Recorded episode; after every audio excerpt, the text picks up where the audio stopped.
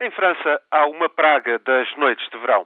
Uma dezena de municípios proíbe os menores de 13 anos de saírem sozinhos em julho e agosto. A partir das 11 da noite só podem andar nas ruas acompanhados por adultos. Caso contrário, serão detidos e levados para casa. Os pais podem mesmo ser multados em casos de reincidência.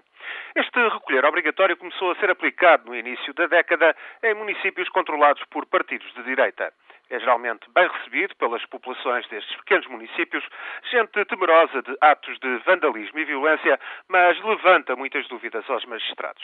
O recolher obrigatório foi, por enquanto, adotado apenas por um pequeníssimo número de municípios e é justificado pela frequente desordem que assola os subúrbios das cidades francesas, uma imagem de marca do país. Os subúrbios em que muitos jovens, sobretudo filhos de imigrantes, alienados da escola e sem perspectivas de emprego, se perdem em violências gratuitas, aproveitadas por bandos criminosos e traficantes de droga em especial. O fogo posto a automóveis, uma realidade de todas as noites nas cidades francesas, já nem sequer é notícia, mas com uma deprimente regularidade as coisas complicam-se. Esta semana vamos em três noites de distúrbios com ataques a estabelecimentos comerciais e edifícios públicos no sudeste da França.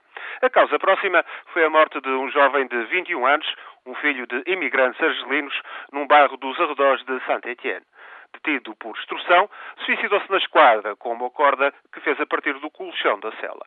A autópsia não revelou sinais de violência policial, mas um primeiro inquérito constatou falta de condições de segurança na esquadra. As ruas dos arredores de Saint-Étienne e logo a seguir de Lyon tornaram-se assim palco de violência. E esta violência pode sempre alastrar, como se viu no inverno de 2005. Então, a canalha, como lhe chamou à altura ministro do Interior Nicolas Sarkozy, pôs Paris a ferro e fogo. Umas violências para gáudio da comunicação social estrangeira e para temor de todos os franceses. Agora, com outra onda de violência e vandalismo, somam-se argumentos para os partidários do recolher obrigatório para menores de 13 anos ou até para outros mais velhos. É, pois, uma praga das noites de verão em França.